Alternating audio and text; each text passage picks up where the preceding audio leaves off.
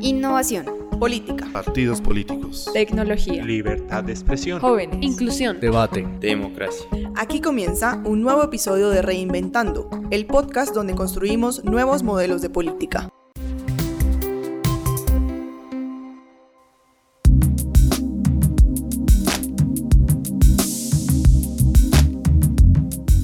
Este año continuó marcado por la pandemia del COVID-19, la cual nos ha permitido hacer un alto, reflexionar con respecto a un abanico de necesidades cada vez más latentes, evidenciar la fragilidad del ser humano como individuo y también como agente de la sociedad, resaltar con mayor ímpetu la desigualdad a la cual estamos expuestos en múltiples esferas y reconocer que debemos actuar desde nuestras diferentes esquinas y utilizar, de la mejor forma posible, ese instinto visceral de supervivencia que nos ha acompañado desde nuestra existencia. Si bien estos planteamientos despertaron con mayor fuerza en los últimos meses, algunos otros, que ya existían, recobraban más valor que nunca. La desinformación se convirtió en un virus que mutaba con mayor facilidad en las redes sociales, medios de comunicación y en nuestro día a día. La polarización tomó las calles vacías en un principio y luego las llenó de odios y desacuerdos que necesitaban con urgencia una dosis de diálogo. La discriminación se vio controlada en los pasillos de un hospital en donde todos fuimos iguales por un momento, pero luego pudo escapar nuevamente para atacar a jóvenes, mujeres, indígenas, afrodescendientes y demás grupos subrepresentados. Y justamente, esto nos motivó a llevarles nuevos puntos de vista, nuevas ideas y espacios de diálogo, nuevas formas de pensar en un cambio y nuevos modelos de política. Mi nombre es Diego Torres y en el capítulo de hoy vamos a recorrer juntos algunos de los momentos más importantes de Reinventando.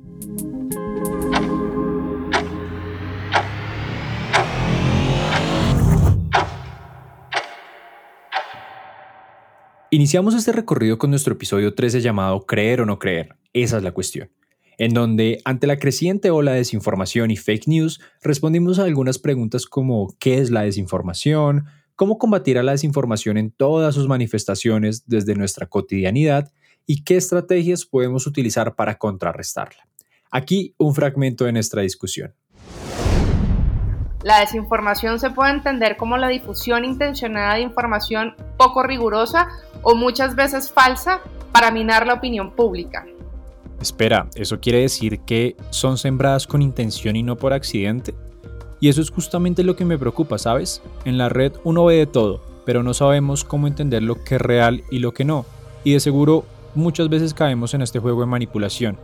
Imagínate que el Eurobarómetro identificó recientemente en su encuesta que el 37% de las personas encuestadas encuentran noticias falsas todos los días o casi todos los días y el 83% lo ve como un problema, por supuesto, para nuestra democracia.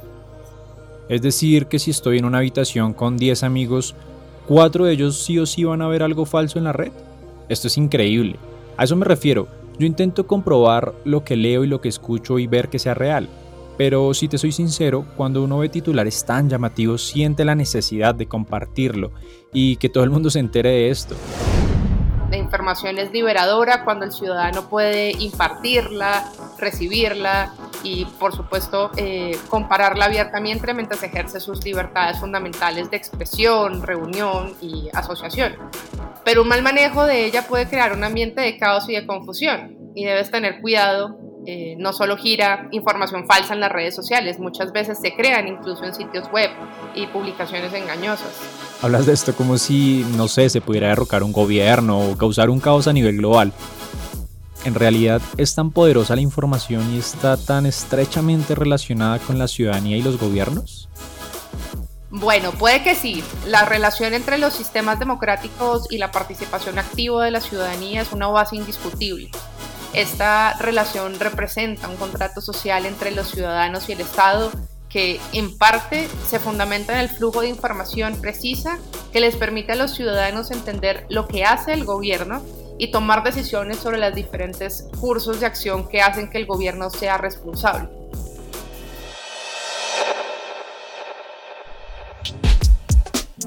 Ahora bien, como escuchamos en nuestro capítulo anterior, la desinformación genera múltiples consecuencias negativas en la democracia como lo es la polarización. Y justamente para nuestra entrega 14 hablamos sobre el tema en América Latina y el Caribe, y entendimos que es un fenómeno que se puede combatir. Conversamos sobre los efectos que la polarización trae a las sociedades democráticas y también entendimos un poco cómo este fenómeno pasa de lo político a lo social. Para hacer este análisis nos acompañó Ana Villalba de Colombia, Jorge Fabrega de Chile y Rafael Loaiza de Bolivia. Este es un pequeño resumen de nuestra conversación.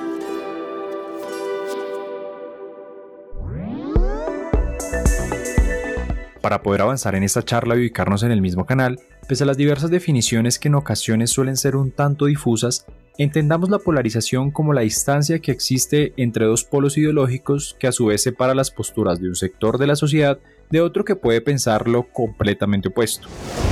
Por supuesto, lo que hace la polarización extrema es empobrecer el debate en la medida en que los argumentos de calidad y los argumentos con contenido pues van desapareciendo y vamos llegando, y hablo particularmente de lo que ha venido pasando en Colombia, de insultos y de, descalificación del contradictor. Entonces sí se convierte en un riesgo en la medida en que vas vaciando de contenido esa democracia y te quedas simplemente en el argumento fácil del insulto. Una polarización en la representación política no podría funcionar de manera extrema, a no ser que encaje en estas eh, particiones, por ejemplo, producto de la sociedad postcolonial. Y esas son las polarizaciones peligrosas cuando los repartos de la izquierda y la derecha, del socialismo versus el, neoliberalismo, encajan en, en, estos cuerpos eh, macizos de poblaciones que ven que el otro es eh, una amenaza práctica a su propio bienestar. Y yo, creo que hay un problema estructural que creo que es común a todos nuestros países, y es que nuestros países no fueron construidos históricamente desde condiciones de igualdad. Y, hay, y esa desigualdad de trato se trasladó desde las colonias hasta nuestros días en diferencias de clase, en, por, cierto, que se transforman también en pobreza de, de, sus riquezas. Las personas están buscando algo que, que no es material y que tiene que ver con cómo nos relacionamos, con el trato. Entonces, eh, dicho eso, si estuviera yo en lo correcto, eh, de que esto es un tema eh, estructural Y, que, y que viene desde, desde que nuestros territorios todavía no eran naciones, entonces resolver la desigualdad que está ahí asociada y ese problema trato requiere generar sociedades más integradas. La cuestión es que las redes sociales son una burbuja, porque si tú te das cuenta, y en el caso particular de Colombia, eh, el acceso a redes sociales es menor, o sea, no es la mayoría de la población la que está ahí. Y nosotros tendemos a confundir quienes tenemos acceso y quienes estamos activos en redes sociales. Muchas veces creemos que el debate político, el debate social o el debate económico es ese que se da en, en las redes sociales. Y cuando nos alejamos de las redes sociales, nos damos cuenta, afuera hay otro debate, hay otras posiciones eh, y demás. Cuando empieza, a, suceder eh, una dinámica de polarización, ya no nos dejamos de escuchar. Y, por tanto la deliberación empieza a perder terreno. Y, digo que es una tormenta perfecta en los medios de redes sociales, porque permite que nos sigamos comunicando, pero ya no en un espacio deliberativo, en un espacio de emociones que es lo que Rafael ha, insistido en, varios puntos, digamos, es, especial para eso, porque eh, cuando se producen estas cajas de resonancia, yo termino hablando con aquellos que son parecidos a mí y empiezo a reafirmar que la forma en que yo veo el mundo es la correcta y que la de al frente no solo es incorrecta, sino que es malvada. O sea, ya, ya pasamos a una etapa de, directa confrontación con el otro.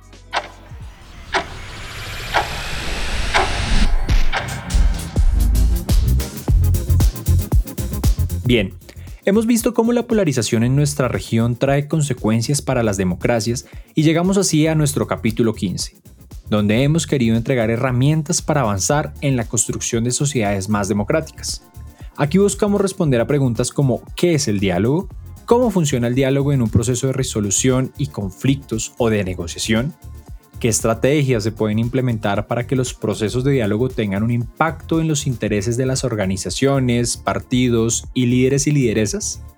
¿Cómo hablar con los que no quieren escuchar? Entre otras preguntas. Y para ello nos acompañó Elizabeth García de Ecuador, Alejandro Nato de Argentina y Marcela Leroy de Chile. De la calidad de nuestras conversaciones depende la, la calidad de nuestras relaciones. Enaltezcamos el diálogo, pongámoslo donde tiene que estar, démosle el lugar que debe tener. El diálogo debe ser para hacer concesiones recíprocas, para pensar, para promover iniciativas comunes, para buscar salidas en conjunto, con visión de futuro y también para tocar los temas más profundos que tienen que tocarse. El proceso de diálogo es un proceso que se construye y va articulando cada pieza de esas expectativas a las que me estaba refiriendo y que son parte de esa agenda, cuando además somos capaces de mirar los temores, las preocupaciones, las dificultades que existen de por medio, tal vez aportar información objetiva, específica, que nos permite tomar decisiones.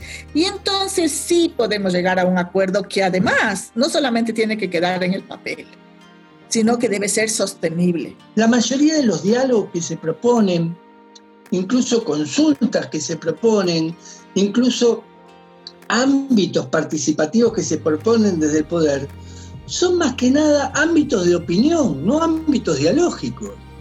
Son ámbitos consultivos, no ámbitos de definición política. Entonces, o cambiamos la cultura del poder y empezamos a generar confianza, donde lo que escuche de parte de la sociedad sea asimilado, receptado y al mismo tiempo materializado, o verdaderamente siempre vamos a seguir utilizando estos ámbitos de participación, deslegitimando cada vez más y generando un hiato cada vez más entre la democracia representativa y la democracia deliberativa. En esta sensibilización, en este cambio cultural, creo que es importante que participen distintos grupos y tal vez el que más me convoca y he tratado que en actividades del colegio de abogados, etcétera, siempre invitemos a gente más joven, gente, ¿no es cierto?, de otras edades y hemos insistido y todo en que tengan un rol, en que participen para, ¿no es cierto?, eh, no ir generando brecha que eh, de repente resienten mucho los eh, movimientos sociales que se quieran llevar adelante.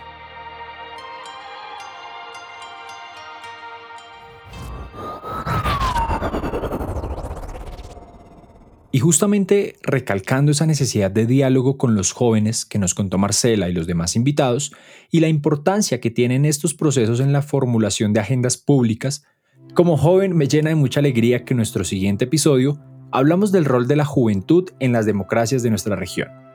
Realizamos una exploración para entender algunas nociones de cómo los jóvenes pueden transformar sus demandas e intereses en acciones concretas de cambio cuáles son esas principales barreras de acceso a la participación que tenemos en la actualidad y qué se necesita para utilizar las formas de participación formal, no formal y digital. Con el fin de responder estas preguntas, hablamos con Verónica Quilumba de Ecuador y Jesús Erazo de Colombia. Esto fue un poco de nuestra conversación. Entonces es cómo nosotros dejamos de ser esa voz secundaria para que seamos tenidos en cuenta como un actor principal en la toma de decisiones, desde el seno de nuestro hogar hasta la presidencia de la República. Realmente he encontrado como que tres obstáculos sumamente notorios, que en primero es no considerarnos aptos por la edad, el segundo que las personas que ya llevan con más trayectoria quieran hacer abuso de ese poder de más trayectoria eh, y utilizar a los jóvenes como un mecanismo para llegar a otros jóvenes y no tomar realmente en cuenta las ideas. Y en tercer lugar, como mujer, realmente como mujer es un poco más complicado llegar a este proceso de participación política. ¿Quién representa a quién? Por ejemplo, yo he visto que dentro de la misma representación de los jóvenes hay un tema de clasismo y de centralismo supremamente absurdo que también los mismos jóvenes debemos derribar. Es como, por ejemplo, cuando generan espacios de interlocución quiénes son los jóvenes que asisten a esos espacios de interlocución. No son los jóvenes de los municipios y de las veredas y de las zonas rurales los que van a hablar con los actores que deciden. Siempre son los mismos. El que hace ruido en redes sociales, el que tiene seguidores en Twitter, el que es hijo de, el que ni siquiera es joven pero sigue mentalizado en que es joven porque eso le ha traído réditos políticos. Y eso es un aspecto fundamental pero eso humana también de una falta de empoderamiento de los jóvenes que realmente quieren tener esa voz. Hoy debemos tener en cuenta que debe primar el joven que tiene ideas por encima del que tiene seguidores en redes sociales. ese también es un, punto muy importante, ¿no? Que las instituciones tienen preferencias, eh, las organizaciones tienen preferencias para jóvenes que tienen un currículum o una trayectoria intachable y no para aquellos jóvenes que muestran su inconformidad, salen a protestas, salen a bullas, quieren presentar sus ideas, pero por A o B circunstancia, por diversos motivos, no se los permite. O sea, hay jóvenes que quieren, pero varias de estas instituciones no les permiten ni dan apertura para no verse involucrados con aquellos jóvenes que ven la forma de presentar sus ideas como otro mecanismo o utilizan otros medios. Así se ha generado y conformado una red nacional de jóvenes, liderada por jóvenes, que busca presentar estas propuestas y hacer las políticas públicas. ¿Cómo hacemos para que las instituciones latinoamericanas realmente tengan en cuenta estas peticiones? Ya sabemos que falta organización, listo, hay que corregir. Ya sabemos que necesitamos remodelar estas instituciones porque tienen en su estructura un sistema muy arcaico. Sería un tema de una constituyente para volver a generar espacios o instituciones realmente fuertes en pro de la representación juvenil o apostándole a cambios dentro de esta democracia que podríamos lograr esa representación.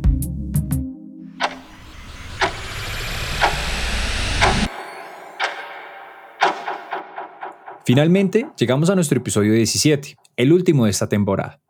En este espacio y en el marco del Día del Respeto y la Diversidad Cultural, buscamos hacer una reflexión sobre diversidad, equidad e inclusión de los grupos históricamente subrepresentados y que están presentes en América Latina y el Caribe, y ver también su incidencia en la democracia regional, qué avances existen, cuáles son los retos y oportunidades que tenemos. Esta vez contamos con la participación de Tomás Ayarjuy de Bolivia y Malcon Ali Córdoba de Colombia. Esto fue un poco de lo que conversamos. Está bien que podamos tener aliados, que para nosotros es sumamente importante. Hay personas que sin ser indígenas lo encarnan esta lucha que nos parece brillante. Es más, nosotros somos muy agradecidos, pero no queremos que suplanten la participación nuestra, ¿no? todavía hay mucha subrepresentación que tenemos y además se presenta esa subrepresentación en materia de caracterización. Si ustedes se ponen a ver eh, todos los ejercicios de caracterización de la población negra, de la población migrante, de la población indígena, siempre presenta problemas y contextos de error en, el, en, el, en la manera, en la metodología como se censa, en la manera como se caracteriza esta población y en otros países de Latinoamérica ni siquiera es un debate que todavía se ha planteado, el tema de la caracterización. Y que podemos aportar al desarrollo de nuestro país y sobre todo en el tema de medio ambiente, que es un tema fundamental. En esos temas, gracias a las luchas, y eso no es atribuible a ningún gobierno, a ningún partido político, eh, gracias a las luchas de nuestros pueblos, sí creo que sí hemos avanzado, ¿no? O sea, está escrito en normativas internacionales, pero lo que no se pone es en la práctica. En este momento, en todos los países de Latinoamérica tenemos una hoja de ruta que es el decenio internacional afrocolombiano. Ese decenio es reconocido por la ONU en 2014. Creo que lo que marca es un llamado, ¿sí? A todos los países de Latinoamérica a que lleven a cabo acciones en materia social, política, educacional, económica, para tratar de superar la brecha de desigualdad que existe hacia la población afro, pero también hacia otros tipos de poblaciones que a veces cuentan con doble condición de vulnerabilidad, deben pensar en para qué quieren el poder, si para representar a sus grupos de interés o para representando a sus grupos de interés con los demás grupos de interés abordar asuntos de región que están enmarcados en datos, en cifras, en investigaciones y en contextos normativos como los objetivos de desarrollo del milenio, que son hojas de ruta que están ahí marcadas para avanzar en materia de pobreza, desigualdad, educación, sostenibilidad ambiental, inclusión laboral, entre otros.